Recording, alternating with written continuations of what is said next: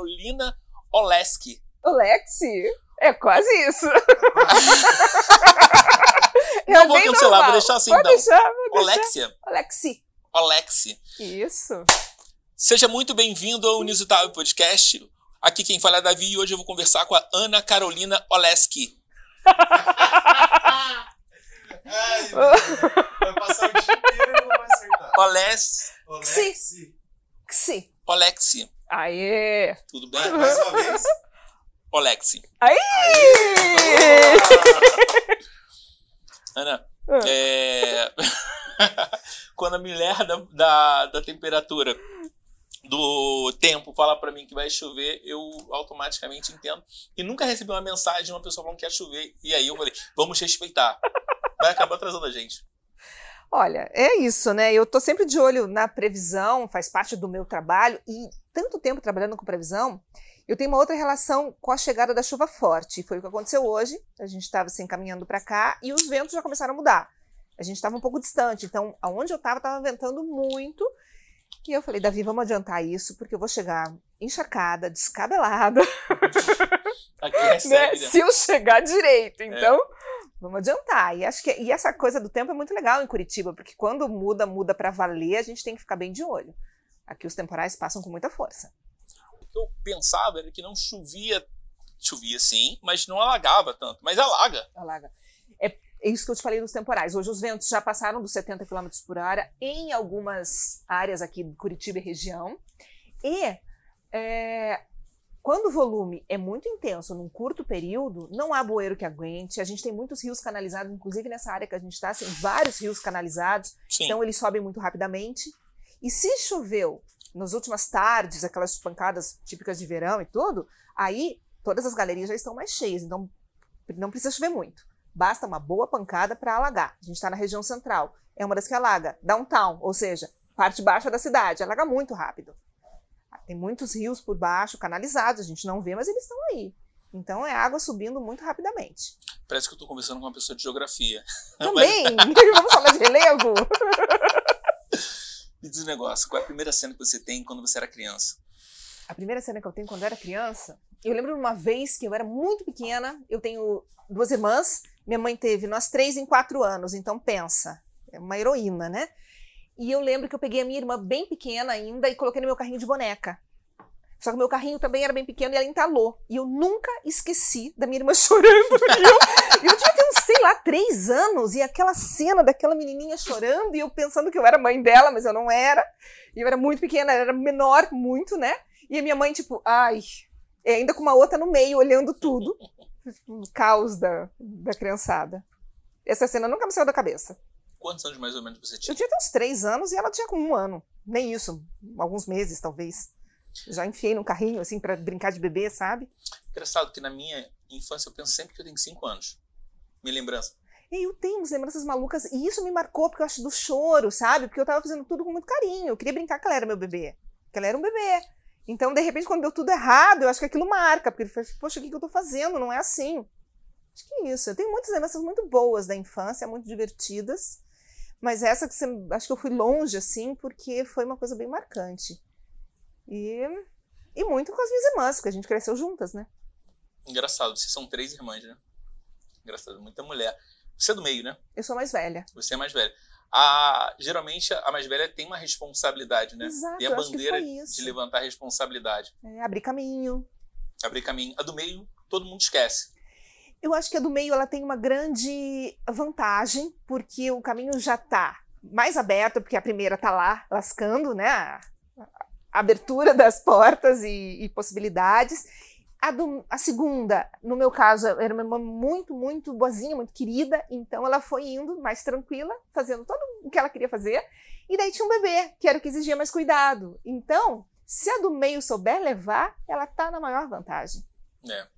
Então, eu tive amigos que falaram que era do meio, então a gente fala que era esquecido, porque o paparicado era o mais novinho, né? mais novinho, mais paparicado, mas ao mesmo tempo com os pais sempre em cima. Então, se o do meio souber levar isso como uma vantagem, ele se deu bem. A, do- a primeira vai lá abrindo caminho e, e sofrendo as consequências disso. Mas também lá em casa, assim, nós somos muito próximas, pouquíssima diferença de idade. Então, ao mesmo tempo, nós éramos muito amigas e a gente estava sempre juntas. Então, não sei se teve de fato essa diferença de primeira, segunda e terceira. Algumas coisas sim, mas outras era tudo meio embolado. É, imagino, imagino. Como é que você decidiu ser jornalista? Ah, eu estava olhando ah, a ficha de inscrição para as profissões e pouca coisa estava me interessando ali. Tinha pensado em tudo antes disso, tudo desde odontologia até é, pedagogia. Cada profissão tem seu, seu grau de, de curiosidade e tudo mais. Aí, uma bela vez, olhando, fazendo aquele pente fino, porque estava na hora de começar a me inscrever em alguma coisa, eu bati o olho no jornalismo. Que na época não era assim, tão como. Depois virou até meio moda. Não, não na época não era. É moda? Né? Tinham duas faculdades em Curitiba, hoje tem um monte, você pode escolher faculdades. Na época não podia escolher, tinham duas só. E aí, quando eu falei, caramba, olha, isso aqui pode ser um caminho muito legal, comecei a me identificar, a ler mais sobre a profissão. Aí eu resolvi por esse caminho. Não foi nada bem aceito na minha casa, inclusive. É porque pai quer sempre que a gente faça. É, Mais seguro, né? Profissões milenares, né? É, é. é medicina, advocacia é. e contabilidade. E daí meus pais me inscreveram em tudo que existia. Né, de administração todas, porque daí tinha isso, direito. E eu até passei muito bem. E, e fiquei pensando, que eu queria ficar naquela que eu passei lá, que era jornalismo, né? Então foi um mais um caminho que eu precisei abrir, assim, porque não era a escolha da minha família. Hoje eu tô quase passando isso com a minha filha, que tá com 16 anos. E uma coisa que eu prometi para mim é que quem vai escolher o caminho dela é ela. Não, assim, eu acho que teve muito aprendizado para mim com essa situação mais difícil que eu passei familiar até. É, minha mãe sempre muito parcerona, mas que eu, que eu, tive que pensar se era isso mesmo, refletir. E para minha filha eu falo: você vai fazer as escolhas que você quiser e sempre lembrando que você pode mudar de ideia no, ao longo do caminho. Coisa que naquela época também não era muito bem vista, né? Você entrar num curso, sair daquele curso, mudar de caminho, era uma coisa assim: nossa, não está se encontrando? Nossa, não. Hoje não. Hoje você tem anos de profissão aqui, você muda para lá e você e o caminho vai mudando, as possibilidades são amplas em todas as profissões e se misturam, né? Muito mais. Então, eu acho que esse aprendizado eu levo comigo. Engraçado. Quando você falou que as pessoas podem mudar de profissão, é verdade. Hoje em dia, tem várias. Eu faço várias profissões. Então, uhum. eu faço várias coisinhas que você. Talvez, para uma pessoa técnica, fala assim: ah, ele não é tão bom nisso, mas eu faço, entrego as coisas. É mas é o futuro, é, é, é, é, o futuro. É o futuro. Eu estou atualmente mais de 20 anos na mesma profissão e na mesma empresa. Mas eu não sou a mesma de 20 anos, a minha profissão não é a mesma de 20 anos, o cargo que eu exerço hoje é, pode ter o mesmo nome, mas é completamente diferente de quem o exerceu há 20 anos atrás, ou ao longo de 10 anos, 15, porque é constantemente é, sendo inovado, a gente se desafia, nós somos desafiados e também a gente vai procurar desafios, porque senão não, não tem como, você fica completamente obsoleto, é, tudo vai mudar.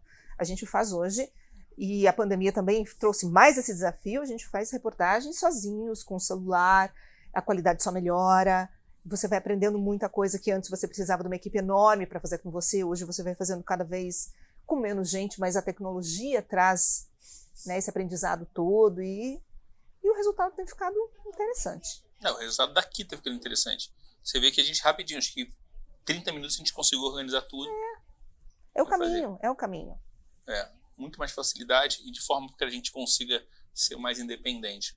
Mas engraçado, um exemplo, quando uma pessoa sai, aqui é RPC, não sai da Globo, é, aqui tem pouco é, jornalista independente. Uhum, ainda? Ainda. Ainda. Entendeu? Então, provavelmente, é, é porque os jornalistas que saíram, eles não deram a cara para montar alguma uma estrutura mais é, independente. Mas nas redes sociais você já percebe esse movimento. Mais fraco ainda. É, é porque ele vem com uma roupagem diferente. Sim. As redes sociais estão muito com a roupagem do influencer, que mistura Sim. muito do entretenimento, da publicidade, com um pouco de jornalismo. Mas à medida que começar a crescer essa, essa área do jornalismo, com essa cara mais de jornalismo mesmo, isso vai ser muito rápido. Então, é porque é, eu, vejo muito, eu vejo muita coisa de futebol. É, eu não vejo tanto jogo, mas eu gosto daquela mesa redonda, da conversa. E eu vejo tantos jornalistas que saem de alguma empresa, de uma empresa, então ele sai da Record, sai da esporte interativo, da Globo, e eles estão começando a fazer canais Uhum. específicos na internet. E isso aqui em Curitiba, o cara que fizer isso, fazer bem feito, ele vai ganhar muito bem. Existe um espaço, uma lacuna muito grande nisso. Então, é, é, a gente, para ganhar, é, a gente tem algumas estratégias para que a gente possa ganhar é, audiência, que uma delas é, é ter um site de notícias, a gente pega, recorte de um monte de notícia e, e divulga pela internet. E a gente falou assim, cara, existe um buraco aqui para um jornalista, eu não sou jornalista. Uhum. Falei, cara, existe um buraco aqui para um jornalista que ainda ninguém abraçou. É. Ou por, foi por medo, ou por falta de segurança, mas de forma geral, Ou porque tá para acontecer, a gente ainda não sabe, isso já está acontecendo em algum momento e o movimento já está se mostrando é, né, mais efervescente. Eu acho que é sempre isso. Quando a gente começa a ter ideia, pode ter certeza que muitas pessoas estão tendo, só que algumas vão colocar em prática. Então já já a gente vai ver isso também. exato, exato. Essa aqui é a Bel, tá? A Bel vai foto- fotografar a gente. Oi, Bel! Cheguei atrasada aqui. Não, relaxa, isso não tem problema não. É que a Bel, você vai, a Bel vai começar a andar por aqui, você vai achar estranho. Não, mas a Bel é da equipe da gente. É, enfim, e aí existe um buraco aqui imenso. Existe algum, algumas pessoas que estão fazendo esse movimento, mas ainda ainda estão um pouquinho no é, no salto alto, sabe? Não fala com as redes, demora, tem que tem que ser mais rápido, entendeu? Para que você possa ganhar velocidade. Mas é isso. Tá abrindo um buraco aqui que eu não vejo. A bola tá quicando aqui e ainda não ninguém abraçou. Tá dando uma dica pro pessoal aí, hein? quem sabe. Não sei se o jornalista fica olhando, eu, eu, eu acho que fica, porque O jornalista, por essência, é curioso. Então, ah, é uma das características mais intensas da personalidade de um jornalista. É fuçar, é ir atrás, é pesquisar. É. Hum, eu não vou falar demais, senão eu né? vou acabar me embolando. Me diz o negócio, aí você definiu ser jornalista, foi fácil na, na, na faculdade de jornalismo? Ah, foi uma delícia. Foram quatro anos divertidíssimos, com amigos. Assim, é uma delícia. A universidade é um período que eu considero um período interessantíssimo da vida, porque você vai achando que você é muita coisa, você descobre que você não é muita coisa, mas você tem Verdade. os seus horizontes ali se ampliando. Então você vai ler muito, você vai conhecer gente muito interessante. Eu conheci muitos colegas muito interessantes, professores maravilhosos. É, e aí foi isso. Então foram quatro anos intensos. E ao mesmo tempo eu tinha uma preocupação de já entrar no mercado, de começar a trabalhar muito cedo, fosse com o que fosse. E as coisas foram acontecendo. Comecei a, a fazer sabe, voluntariado, alguns estágios, aí pintou uma proposta aqui, uma ali, e eu estava sempre lá, produtora, onde, onde pudesse me enfiar, eu estava. Porque eu tinha essa vontade de sair da faculdade empregada, sabe? Eu tinha essa coisa bem de independência, eu acho que eu queria isso. E, e aí foi acontecendo, as coisas foram acontecendo. Numa Curitiba de vinte e tantos anos E atrás. na área também, né? E na área, sempre procurei mais na área. Embora, como eu passei pela parte de produtora, teve uma fase que apareceram trabalhos que não eram exatamente de jornalismo, mas estava lá. Então, quer fazer um, uma- uma- apresentar um, um evento? Quero, né? E assim eu aprendi muita coisa. Então foi muito interessante, sem nunca descuidar do jornalismo também. Sempre gostei de estudar, então continuei fazendo pós e cursos e Acho que isso é o, é o mais interessante. Dentro do jornalismo, as coisas também são muito amplas, né? Tem tantas possibilidades, tantas editorias. Eu lá mesmo, dentro da RPC, quanta coisa eu já fiz, que é muito interessante. Você está sempre aberto também a essas possibilidades. Você não precisa ficar num só segmento. Hoje a gente trabalha com muito, um leque muito amplo. E eu adoro quando eu pego uma reportagem que não tem absolutamente nada a ver com aquilo que eu já conheço. É uma coisa nova, e que eu vou precisar editar aquilo com muita atenção, uma área que eu gosto muito de edição. É, e eu vou aprender muito ali. Isso é muito bom. Eu também gosto, eu gosto de me sentir o burro do grupo. É, Que eu vou aprender. é, é. Sabe? É, mas é muito melhor do que você falou do salto alto, porque esse, se você tiver de salto alto, isso vai te levar aonde? Né? Você sai dali do mesmo tamanho que você entrou? Não. Até uma conversa com criança, como é legal criança, que é tão espontâneo, e quanto elas trazem de conversa, de reflexão, de dúvidas que fazem você pensar. Então, é sempre, sempre válido. Vai tranquilo, né? É, é legal, criança é legal. Mas criança também é um, é um. Às vezes é um tiro no pé, né? Porque ela é tão espontânea É. que pode soltar Sim, os sempre alguma maiores coisa. memes da televisão são as crianças, né? Sim, que é, eu, eu, eu, eu falo cada coisa absurda. Mas eu tento me controlar aqui. É porque eu sou muito sincero. Então eu falo, ah, isso aqui. Eu me lembro que eu fui no, RH, eu tenho várias histórias.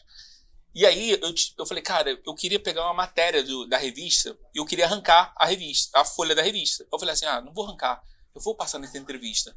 Aí, pá, deixei a revista, eu falei com a menina da RH, ah, então, eu gostei de uma matéria, eu marquei, você consegue é, tirar, escanear pra mim? Ela falou assim, faço. Escaneou? Não. Passei. E eu falei, pô, ô, sei lá o nome dela, sei lá. Eu vou falar o nome da minha mãe, se- não. Fabiola.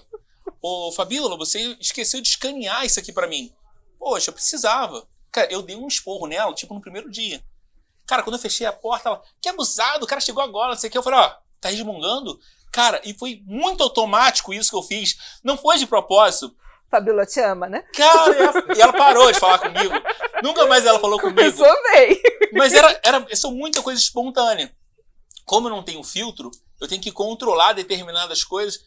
É, aí depois que eu penso, processo, eu falo, cara, enfim, eu sou muito é, de dar vexame às vezes. Então eu tenho que me controlar, às vezes, para que não possa ser sincero demais, que é um É. grande problema. É, o Sincerão, a gente brinca que o jornal Sincerão seria um jornal de internet que agradaria muito, porque as pessoas às vezes têm vontade de dizer algumas coisas e a gente. Eu tenho filtro, eu sou uma pessoa com muitos filtros. Por quê? Eu faço um jornal ao vivo. O que foi, foi. Na emissora que tem a maior audiência do nosso estado. Então, o que acontece ao vivo não pode ser re- reeditado, não pode ser. Você pode até pedir desculpas, mas o impacto de uma palavra dita é muito diferente de uma desculpa depois disso, né? Então, em todos os sentidos, a gente tem muito esse cuidado. Isso a gente chama de filtro. Mas não é um filtro de quem eu sou, é de como eu me expresso. É, você acaba criando É? uma camada É. e aí você consegue Até as controlar. palavras, assim, eu sou uma pessoa que quase não falo palavrão na, na- no dia a dia. Porque também é é uma questão de escolha, né? Do teu vocabulário, do, do que você usa para se expressar. Existem, a, nossa, a nossa língua é tão rica que eu posso usar palavras que, que vão significar muito mais para as pessoas do que um vocabulário que depois pode me trazer problemas se eu tiver muito associada a ele e usá-lo indevidamente. Sim, né? é. Também tem a questão do hábito, né? Se a gente ficar falando muito uma forma que sabe que é errada, É. depois no dia a dia. Até da brincadeira, esses Na memes que a brincadeira. gente brinca e tal É. e tal. E, e como a gente vive também um mundo muito espontâneo hoje, que não é mais o jornalismo que é o jornalismo só lido, ele realmente é comentado, isso é uma nova fase, e que eu estou tendo a sorte de viver, porque ela é uma fase muito interessante. Aí vem o hábito. Se você fala assim em casa, fala assim com seus colegas, na redação, no barzinho, onde quer que seja, por que, que você não vai falar, não está no momento espontâneo? Vai falar. É igual, o- igual o Big Brother, né? Você não tem como ficar ser a mesma pessoa sempre, né? Você, em algum momento, vai mostrar quem É, você é. Então é legal você exato. sempre ser a pessoa. Ser- E isso é uma coisa que a gente conversa muito, eu e os meus colegas que vivemos a mesma rotina, assim, é, somos nós. Aquilo não é um personagem. Nós somos aquelas pessoas que vão ao ar, as pessoas que cumprimentam os amigos de casa, como a gente chama, todos os dias, com respeito, sabe? A gente tem realmente dentro das- da missão da empresa a nossa nosso próprio propósito, né? E ali eu, é a Ana Carolina Olexi ao vivo. Né? Tem que ser o tempo inteiro, sabe? Senão não dá certo. É eu, verdade. Eu tô aqui com você, sou eu, não é a mesma pessoa que, que, que tá de olho naquela horta linda ali do lado. Não, mas olha só, mas a gente entende também quem é quem quer fazer. é, quem vem aqui, a gente já começa a entender várias pessoas, quem vem com- desarmada, é legal, sabe? É legal quando a pessoa é ela mesma. É, isso é muito interessante, quando a pessoa tá desarmada e ela acaba sendo ela mesma. Você fala assim, ah, que legal, cara. Tem que ser, né? Pra quê? Quem você vai ser? Que personagem? Até quando você mantém um personagem? Você começa de um jeito e termina de outro, eu acho, né? É, e, e vamos lá. seja, sei lá, muito bom ator, porque. né? Então não vai dar certo. É, é verdade. Mas existe muita gente assim. Existe muita gente que. que isso, pô, se existe num trabalho normal, imagina num trabalho no seu que tá todo dia na televisão, onde todo mundo quer o seu lugar. Imagino, né? Todo mundo quer aparecer. É, esse é um grande equívoco também, né? Porque você queria aparecer, não é, não é esse o caminho, assim. O aparecer é consequência do teu trabalho. Sim. E a gente na faculdade já aprende isso, porque existe ali um, um roteirinho que da faculdade é, né? Você vai fazer uma reportagem, você começa com off, que é a parte que você conta sobre a matéria.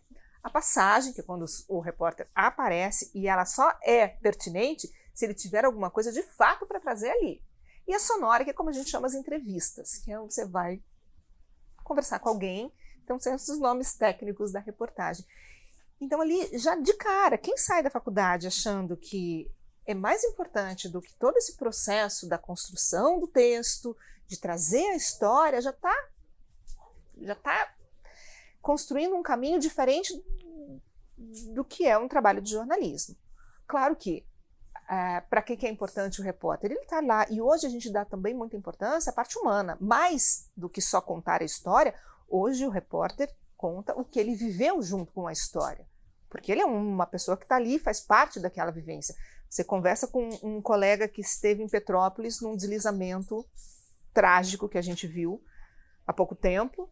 Aquela pessoa está vendo aquilo. Então ela não precisa relatar friamente, ela vai contar o lado que ela está vendo, que muitas vezes não tem nem a imagem, mas é- o relato dela é tão importante quanto a própria imagem, porque ela vivenciou aquilo. Né? Hoje tem uma visão um pouco diferente de, de anos atrás, que a situação era, era completamente impessoal. Hoje não. Hoje o pessoal já entra, mas sempre com aquilo que eu te disse, com o que é a pessoa, mas ela não é mais importante que a notícia. Ela relata a notícia, até com a emoção que ela sentiu, porque isso é genuíno. Né? Ela está ali, ela está observando, ela está vendo, e ela tem essa noção do que é para ser transmitido. Uma pessoa que está vivendo uma guerra, ele não pode passar friamente por aquilo, é impossível.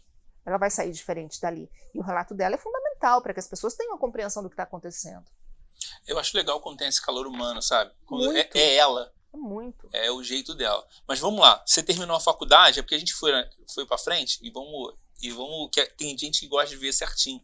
E aí você, como é que você entrou para a RPC? Porque você ficou 20 anos, aí não tem como falar assim, ah, tá certo que você ficou um tempinho em alguns outros lugares, mas É, eu comecei na RPC muito nova. E eu recebi uma ligação de um chefe da época.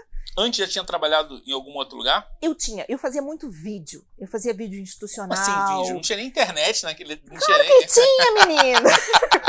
YouTube nem existia. Não, não era YouTube, não. Eu gravava em produtora. Legal. é, vídeos institucionais, por exemplo, grandes Sim, empresas têm. Passa no ônibus, onde os colaboradores vêm ou vão né, de casa para o trabalho, passa nos refeitórios, é onde eles, eles. É como se fosse um telejornal, mas de dentro das empresas. Então eu fiz bastante isso. Foi, mas isso eu comecei a fazer ainda na faculdade. Na época da faculdade, que apareceram algumas propostas e eu comecei a fazer. E aí, é, por essa situação de estar sempre conversando com muita gente do meio, e um dia apareceu esse convite. E rapidamente eu fui lá.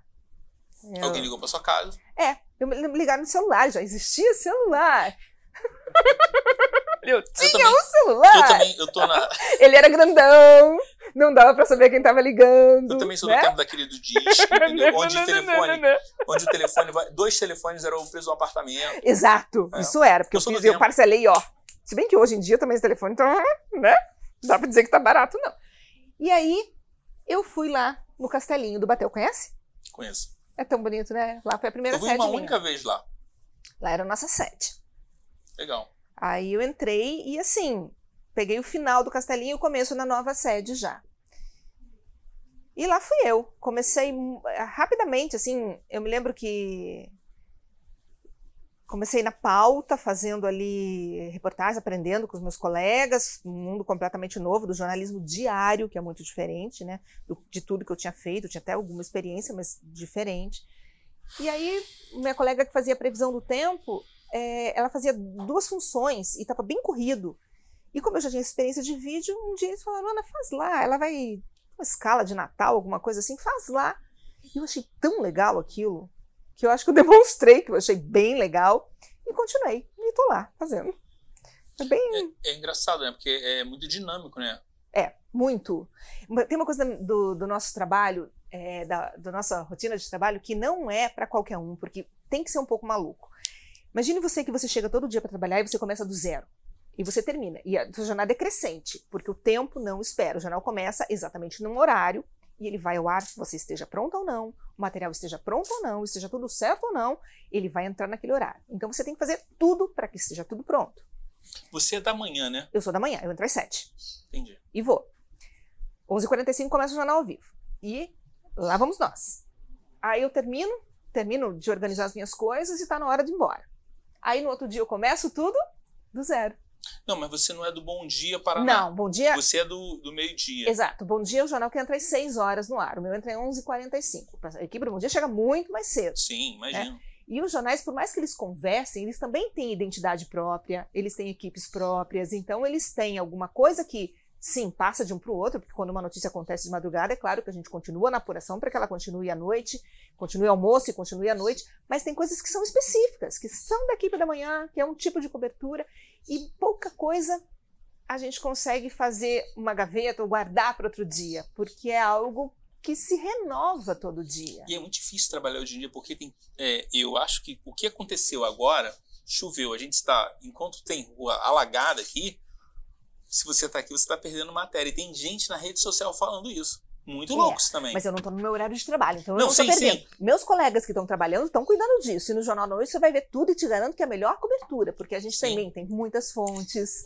tem é, uma coisa que eu amo dos nossos telespectadores. Eles são os nossos repórteres espalhados por todo, todo o estado. Então, assim, e eles são fiéis. A gente tem, eu fiz muitos amigos nessa história de interatividade e, e do aplicativo, que é uma coisa que também é relativamente nova. E as pessoas realmente, a gente sabe tudo o que está acontecendo, tudo que está. É, onde está a rua. Antes de você chegar um pouquinho, eu estava olhando que tinha uma árvore que tinha caído e tinha provocado um acidente grave. E vamos desligar o telefone. E aí. Se você é, quiser atender, você atende. não, não, pode deixar. E aí tem isso, assim, eu tô aqui, mas eu sei que meus colegas estão de olho nisso, já sabia que tinha equipe indo, então tá tudo muito bem coberto, sabe? E se por acaso for em algum lugar que não tenha uma equipe e não tenha como chegar, pode ter certeza que a gente vai ter imagem. Porque é muito, isso é muito, hoje tá muito fácil, né? Tá todo mundo com o telefone na mão. Então, e as pessoas estão aceitando, né? É, muito. E elas sabem a importante- importância disso, porque é É. importante você mostrar, para você poder cobrar, para você também ter o olhar da cidade para o seu problema, porque quem sabe ali a gente consegue começar um processo de solucionar aquilo. Então é. Tem, tem uma coisa muito interessante. Eu tava começando, eu não tenho televisão em casa. Então, não tenho. Eu vejo pelo computador. Então, aí eu fiquei vendo o RPC direto, que tem a Globoplay. Aham. É, e aí estava acompanhando direto. Você estava muito curioso para saber. É, porque o rapaz faz a chamada sem saber o que vai acontecer durante a madrugada. Muito louco isso aqui. E uma coisa que você falou é que hoje em dia a pessoa manda uma mensagem pelo telefone e tem uma credibilidade muito grande. Isso não era. Não. Isso não era. O Ricardo Boechat, que eu adorava ele, Eu também. Ele foi fundamental para isso. O cara não vai passar trote toda hora. Ele vai falar o que está acontecendo, o É. trânsito. Você lembra que ele dava o celular dele no rádio? Ele dava o celular dele. É. Ele mandava, eu mandei um e-mail pra ele, ele me deu um fora. Eu tava criticando, falei, pô, isso aqui não sei o que, ele me deu um fora, fiquei tão feliz, cara. E eu fiquei mais fã dele, entendeu? Porque ele leu o seu e-mail. Porque ele leu o meu e-mail. É. E ele, e- e- e- ele lia o e-mail, respondia tudo e tinha uma atenção muito grande. Eu sou apaixonado, eu era apaixonado por ele. E eu acho que ele mudou o jornalismo, não só por isso, pela, pela dinâmica que ele fazia é, dentro da Band. A Aham. Band fez com que ele mudasse o perfil do, do jornal, né? Do jornal. E hoje você aceita, todo mundo aceita, vê foto, é, manda foto aqui pelo aplicativo. Eu acho maneiríssimo. Não, maneiríssimo. eu também. Eu me entusiasmei desde o começo dessa história e essa história do aplicativo é muito legal porque mudou nossa maneira de fazer jornal. A gente ganhou com isso a participação das pessoas. é, ainda isso era an- bem antes da pandemia e a gente ganhou com isso o olhar de quem está nos assistindo, que também vai mostrando como as pessoas estão recebendo aquela notícia. Então a gente começou a descobrir que alguns assuntos são muito bem-vindos, que as pessoas que são o nosso público do almoço adoram e que elas gostam de participar. E isso foi num crescente, a gente conseguiu melhorar o aplicativo mesmo, a equipe de TI e engenharia entrou na história, criou uma plataforma, inclusive premiada, com, com facilidades de acesso e que só vem crescendo. Hoje tem material exclusivo, tem, tem muita informação que é só do app mesmo. E esse canal que é a principal mania, maneira, né, é, mania para muita gente já, e maneira de comunicar com a gente, que antes era e-mail, antes era o telefone, agora o telefone quase não toca. Por que, que pega um telefone e vai ligar para passar uma sugestão de pauta? O cara escreve ali rapidinho. Ele sabe que chega. A gente tem uma equipe que responde todas as mensagens e tem também a parte ao vivo, que Sempre que possível a gente coloca, todos os jornais já colocam. Começou com o nosso do almoço, que tinha esse perfil mais comunicativo, mais o amigo de quem está em casa, e se espalhou. Hoje todos fazem, e é muito interessante, muito legal, um retorno muito bacana. E para a gente acaba sendo uma régua, sabe? Para onde que a gente vai? O que está agradando? O que que, como é que o, o, cara que é o nosso motivo de estar ali, que é o telespectador, como é que ele está vendo isso? Então as críticas são super positivas, porque mesmo quando o cara dá bronca, ele dá uma explicação para aquela bronca e faz todo mundo ler e refletir. Então é aquilo que o Boechat fez contigo. Mesmo a bronca é muito bom, sabe? É, é como a gente aprende. Então, isso é, é. ótimo. É a, ótimo a, a visão, na verdade, não é visão, é a possibilidade de fontes aumentaram é, muito, muito mais. Muito, muito. Que é fonte mais rápida do que o cara com a internet na mão. É. Aí é isso assim, e esse é um crescente que não tem volta. É. Isso vai ser cada vez maior. É, eu ganhei um monte de amigos com essa história, porque daí também entram as redes sociais. Você viu que eu, eu gosto, eu tento trazer um pouco de mim, da, da parte mais dia a dia mesmo, adoro passear por Curitiba, então sempre que eu posso eu trago uma dica. Claro que eu não posso fazer publicidade, então é sempre algo que eu sugiro às pessoas que façam esses movimentos e descubram por si. Me pergunta no inbox, é claro que eu digo também. Então tem, e ali eu consegui encontrar muita gente interessante, muita gente legal. Como a gente tem gente legal em, em volta, muito mais gente do bem. Isso também é muito bom perceber. A gente fala isso Faz que bem. tem mais gente do bem muito do que gente mais. do mal. Chegou a pandemia, acho que isso é uma coisa, um, um, case interessante de contar. Chegou a pandemia e a gente teve que se reinventar demais. É, um jornalismo que vive nessa intensidade de uma redação cheia, que todo mundo conversa com todo mundo, que chega um repórter com a, com a pauta, com o texto aqui para debater com você, para mostrar a imagem, o Cinegra já vem para mostrar onde é estão as melhores imagens, e você começa a escrever, e você começa a movimentar, e todo mundo grudado, vai falar contra o colega, uma, uma situação sempre muito intensa. E de repente a gente tinha uma divisão no meio da redação, ninguém podia chegar perto de ninguém, porque a gente vivia um momento de medo absoluto, é, colegas ficando doentes e sendo afastados, e afastados por um longo período ainda na época, sabendo de uma doença que a gente não sabia para onde ia levar, ninguém tinha vacina. E aí? E a gente teve que ficar tão distante um do outro que eu te, teve colega que eu não conheci pessoalmente, que passou por um curto período na emissora, outros eu vi, mas eu só vi com a máscara e nunca conheci o rosto. Isso numa empresa de comunicação não existia. Uma história que a nossa geração vai contar é de uma maneira assim que talvez os mais jovens que não tenham vivido isso, que estejam nascendo agora, talvez não vão nem entender, porque foi muito intenso. E a gente tinha que levar no ar ao mesmo tempo as informações mais difíceis, de números de mortes, de internação, de é, gente sofrendo e empregos, lugares fechando, pessoas perdendo emprego. Tudo isso a gente tinha que levar, só que a gente também tinha que levar esperança, porque o que, que a gente ia fazer no meio dessa situação que todos nós vivemos, né? De medo. E a gente criou uma hashtag que foi muito, muito forte, que foi é, em casa sim, sozinho nunca. E as pessoas se aproximaram da gente num, numa intensidade que foi incrível. A, re, a, resposta que isso teve. E às vezes a gente trazia tá, os números da Covid, que são difíceis até hoje. Quem gosta de assistir os números da Covid agora que estão caindo, até tudo bem, mas não é um assunto fácil, não é um assunto é um assunto árduo, um assunto que trouxe muita dor e as pessoas com insegurança. Só que a gente começou a trazer o que, o que cada um estava tentando fazer por si, pelo próximo. Foi um movimento tão lindo. Por isso que eu te digo, esse movimento do bem é muito mais forte. E as pessoas que ali encontraram, muitas vezes elas estavam sozinhas em casa, elas não podiam sair. Porque elas tinham comorbidade, porque elas tinham mais idade, porque elas tinham medo.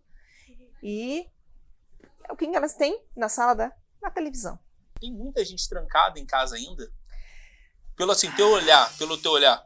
O que a gente recebe de mensagem, tem muita gente que está vivendo ainda a insegurança desse momento de transição, que já está percebendo um alívio, já está fazendo movimentos é, familiares e podendo reencontrar as pessoas. As pessoas que entenderam a importância da vacinação estão vivendo essa, essa segurança maior, então isso está acontecendo mas muita gente ainda cautelosa, né, na opção de tirar ou não a máscara, quando é o momento de ficar sem, quando é o momento de tê-la sempre por perto, para que quando você for entrar num lugar mais cheio, com um ambiente menos arejado, aí é, então a gente percebe isso que essa insegurança ela vem de um aprendizado, de um momento que foi ímpar que, que trouxe todo mundo à reflexão e que quem perdeu alguém por uma doença nova como essa sabe.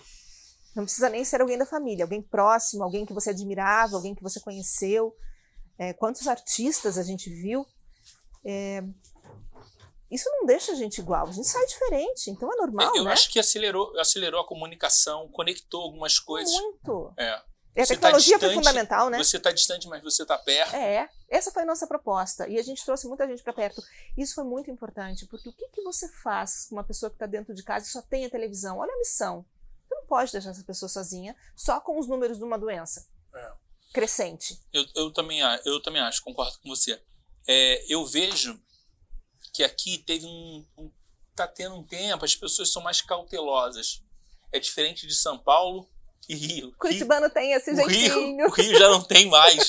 Isso há muito tempo. Mas eu te digo uma Muito coisa. louco isso. Você chegou. Bem, você foi ao Rio nesse período de dois anos. Eu fui. Como é mais difícil usar máscara na praia também, né? Não, mas eu não moro perto da praia, não. A gente lembra Rio Praia, né?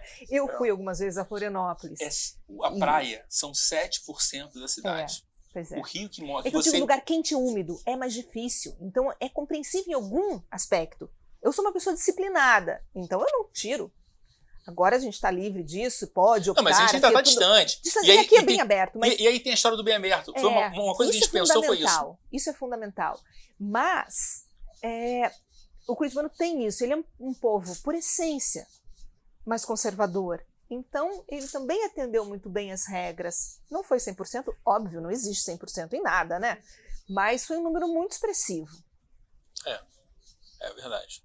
Quando você anda pelo Largo da Ordem à noite, esse não existe. Eu, eu tenho faz muitos anos que eu não ando pelo Largo da Ordem à noite. Esse ano passado também não era todo mundo que estava na rua, né? Era uma coisa mais específica. Agora que as pessoas estão voltando a, a movimentar mais à noite, assim, né?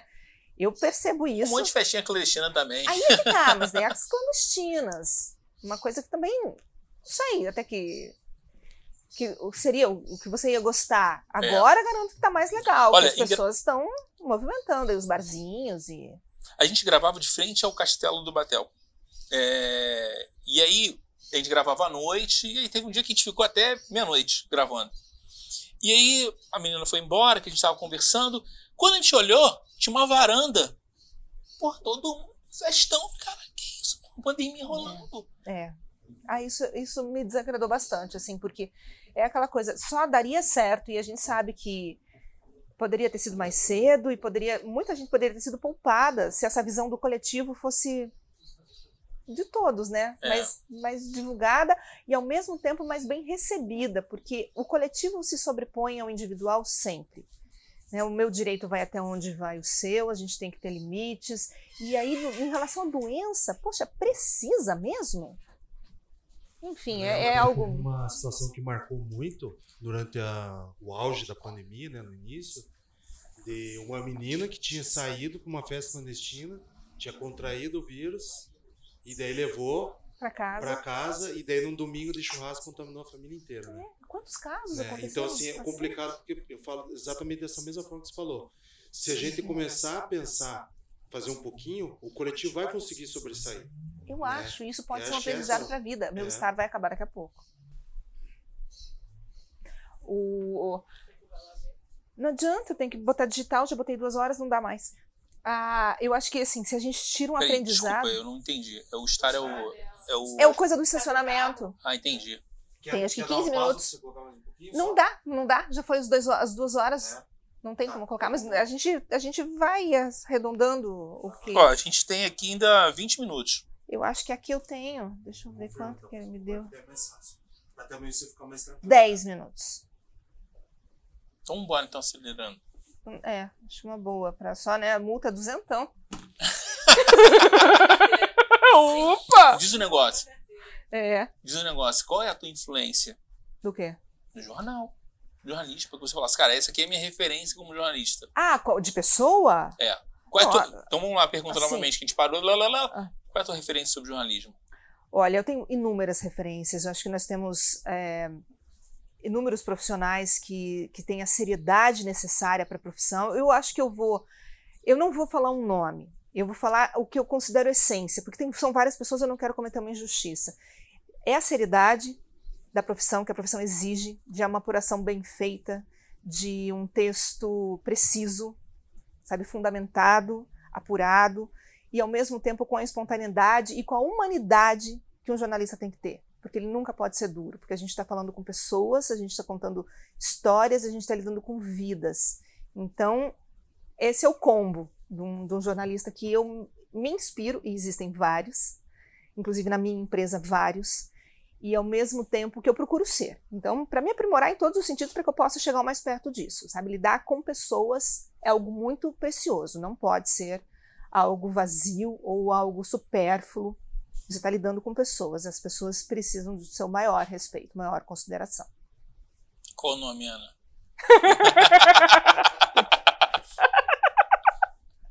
Eu te passo uma lista depois, enorme.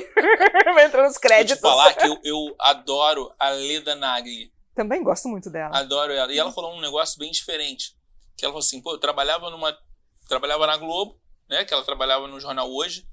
E ali era pouquinho tempo. Ela fazia entrevista, não fazia entrevista, era um, um minuto, dois minutos. Aí passou pra três. E aí depois ela foi pro Sem Censura. Que é aquela mesa que tinha um, porra, um gente de gente, ela controlava aquilo, ela adorava o Sem Censura. E ela chega hoje, depois de ter saído do Sem Censura, abre um canal na internet que é um sucesso. Que ela falou assim, cara, eu não tenho só um minuto nem três minutos. Eu tenho o tempo que eu quiser. Tá vendo? Isso a é muito louco. é a força dessa, desse veículo. Agora, tempo é uma coisa que a gente também tem que cuidar muito, porque você tem que saber o começo de começar. O começo é bom, né? A, o ponto de começar e a história. E, e entrevistar é uma arte. Leda tem essa capacidade de trazer do entrevistado tudo para que não fique chato, para que as pessoas se interessem.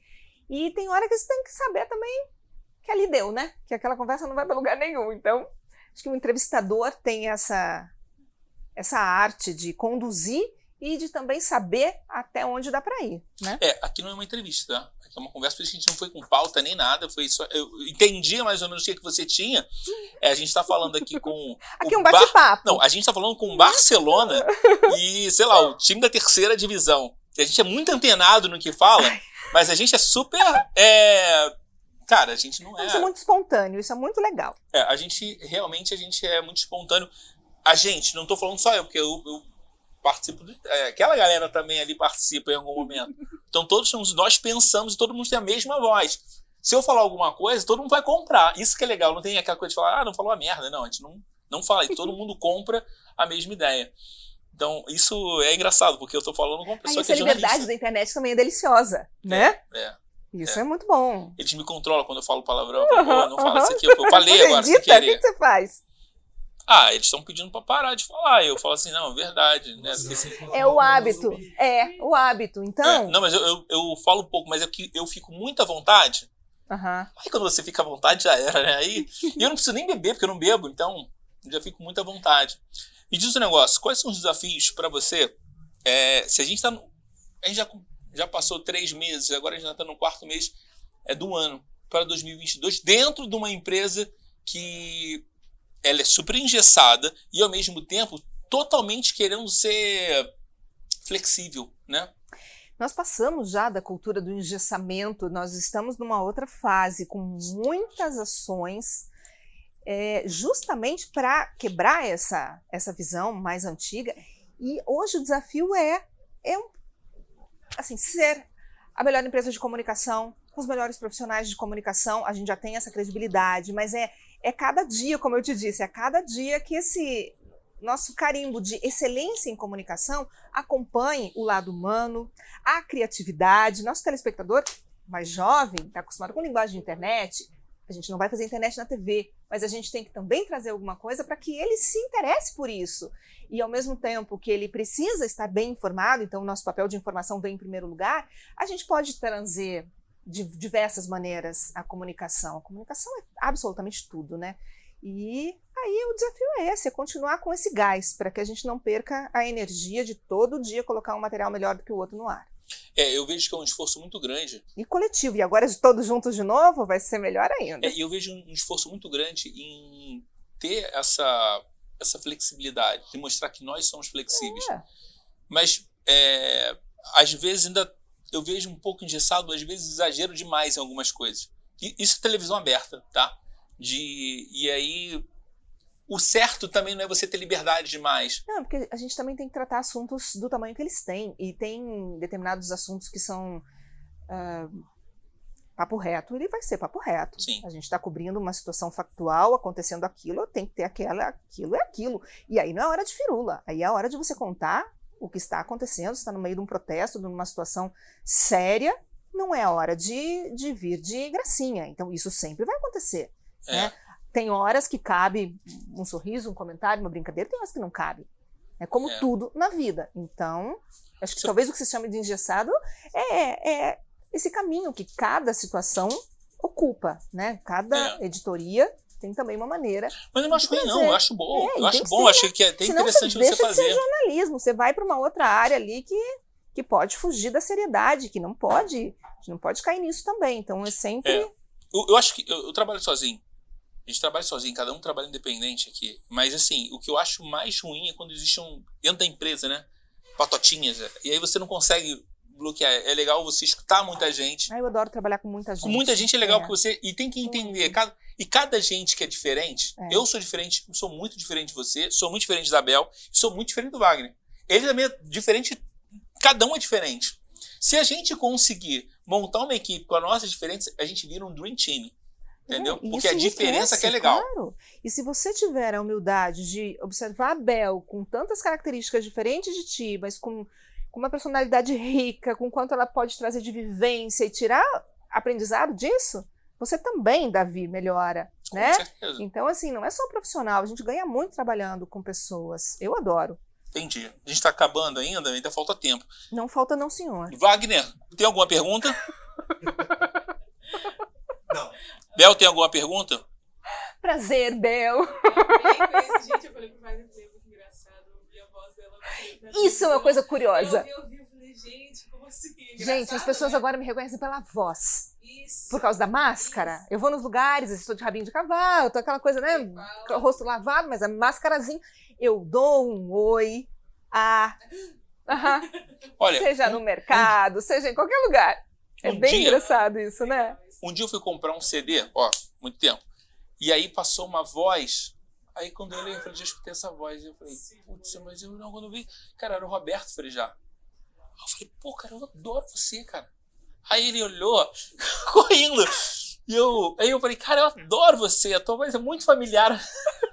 Porque eu já escuto ela, você bota fone de ouvido e aí você acaba escutando a claro, pessoa. embalou tua vida, né? Muito legal. Enfim, esse negócio da voz é muito marcante. Mas eu nunca achei que eu seria uma pessoa reconhecida pela voz, entende? Entendi. E daí, quando começou a acontecer isso comigo, eu também achei muito curioso. Muito legal. Eu, eu, particularmente, pelo menos, falo porque é aquela questão assim. Às vezes, no horário do almoço, tá aquela correria pra almoçar, você liga a TV alto e vai Aham. fazer as coisas. E daí fica aquele negócio da, da, da, da voz, né? Só que também, ao mesmo tempo, eu falo assim, fica, parece a marca registrada da, daquele programa que tá passando na TV. Né? Dá essa diferença, É. porque, por exemplo, que nem eu falei no começo, eu sou curitibano. Então eu acompanhei desde o início, né? O teu trabalho na, na RPC. E, e antes, assim, você entrava, fazia rapidinho, Aham. bem lá no começo, né? Isso. Hoje já não, você tem muito mais tempo dentro da, da, da duração do jornal, né? Você entra acho que du- de duas vezes até três vezes, né? É, um tempo. agora não tem mais uma, um formato, né? É, É, a gente. A coisa é muito viva ali. Então, e bem dinâmico, né? bem dinâmico. Bem Bem dinâmico. dinâmico. Mas o tempo também, é, quando você fala do clima, mudou também. Mudou. Hoje você tem que falar do clima e você tem que falar também da reserva de água. É, que graças Quando a Deus falta água na cidade. estamos muito bem, porque foram dois anos muito difíceis também. Não, né? e quando falta água também, que ainda falta É. água em algumas sim, coisas. Sim, porque tem situações pontuais. Isso sempre vai acontecer. Sim, Mas vivemos uma crise hídrica sem precedente. Então, o teu tempo aumentou. E e isso é, é engraçado, não tem que mais como você pensar que é, sei lá, é, ah, vai ficar só três, um minuto. Não. Hoje aumentou ao ponto de você pensar que você vai ficar, às vezes, 10 minutos. Isso é fato. E aí, é, para finalizar, que a gente já está com o tempo muito corrido, não atrapalhar o. o para as pessoas não tomar uma multa. Isso é fato. É, me diz um negócio. É, a gente conversa com as pessoas que movem Curitiba. Aqui. A gente senta aqui e as pessoas que movem Curitiba. A gente acredita que você é uma pessoa que move Curitiba, tá? E quem move Curitiba para você? Ah, eu acho que cada um que vive nessa cidade, que escolheu viver em Curitiba, como os cariocas e de diversas áreas que estão aqui, como os curitibanos genuínos da Gema que, que estão aqui desde o nascimento, eu acho que Curitiba, o legal é isso, é um- uma cidade que acolheu todos que aqui estão, dos imigrantes, como da minha família, é, aos jovens de hoje que se interessaram pelas possibilidades da capital. E essa diversidade, essa riqueza é o que move Curitiba, é o povo, sem dúvida. É o povo, que é um povo diferente, é. Visto no passado como frio, mas não é frio. O curitibano ele pode ser um pouquinho mais conservador, ele pode ser um pouquinho mais atento, até ele realmente abrir o coração, mas uma vez que esse curitibano abriu o coração para você, você tem uma casa com um cafezinho sempre quentinho, uma almofada para se encostar e um bom papo. É, engraçado. Você tinha falado bem no início aqui, que era do início da faculdade. O que você falaria para a Ana lá do início? Hoje, se você estivesse conversando com a Ana. Olha, eu acho A que. dica, né? Eu, A dica. É, eu, eu assim, eu sempre falei muito comigo mesma, porque eu falo muito mesmo, então eu sempre falei também comigo. E eu sempre fui muito verdadeira comigo. Então, os meus medos tinham sentido de procurar um emprego desde muito cedo, entrar no mercado, porque não é um mercado fácil, mas não perde nenhuma oportunidade. E eu fui indo e aceitando, porque eu nunca tive medo de trabalho também, nunca teve, tive medo de acordar cedo. E, e lá foi. Pode ser que eu tenha chegado num lugar de sonho de muita gente, tenho certeza que cheguei tenho muito prazer de fazer o que eu faço. Então, eu acho que eu só daria um belo sorriso para aquela Ana e dizia: vai, guria, vai, corre, corre, que é isso mesmo. Como é que as pessoas te encontram nas redes sociais?